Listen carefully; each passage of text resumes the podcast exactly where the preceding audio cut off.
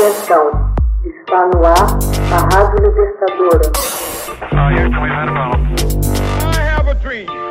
Assim sendo, declaro vaga a presidência da República.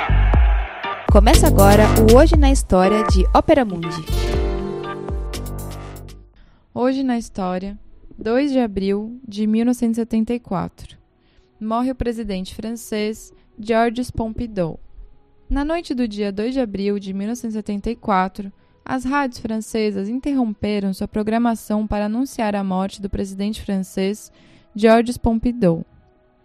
Com apenas 63 anos, ele faleceu de um quadro de septicemia, decorrente de um câncer sanguíneo. Este episódio coincidiu com o final dos 30 Gloriosos, expressão cunhada pelo economista Jean Fourastier para designar os 30 anos de modernização, crescimento econômico, pleno emprego e progresso social que marcaram o pós-guerra na França. Embora a enfermidade do presidente já fizesse parte das especulações da imprensa, havia um bom tempo, os meios políticos não deixaram de se surpreender com a morte, evidenciando o despreparo de eventuais candidatos à sua sucessão. Pela segunda vez em cinco anos, Alain Poher presidente do Senado, exerceria o cargo interinamente, conforme disposto na Constituição. Nascido em 5 de julho de 1911 em Montboft, Cantal, Pompidou era à época o único presidente da Quinta República com origens populares. Sua ascensão se deveu totalmente à escola pública. Aluno da Escola Normal Superior, tornou-se professor de letras durante a guerra, não tomou partido entre os governos do exílio, comandado pelo Marechal Charles de Gaulle, e o da ocupação em Vichy, sob a direção de Marechal Philippe Pétain. Por ocasião da libertação, ao tornar-se um conselheiro próximo do general de Gaulle, apoiado pelos banqueiros, em especial a família Rothschild, de Gaulle o nomearia em 1962 como sucessor do primeiro-ministro Michel Debré. Pompidou se manteria no cargo durante seis anos, alcançando um recorde na história da França pós-revolucionária. Elegeu-se em 1967, deputado por Cantal.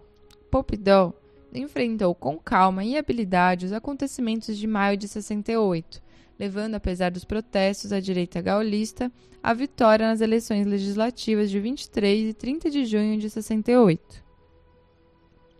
O presidente, incomodado e um tanto irritado com seu sucesso, o demitiu em 10 de julho de 68, colocando em seu lugar o discreto Maurice Cove de Mourville.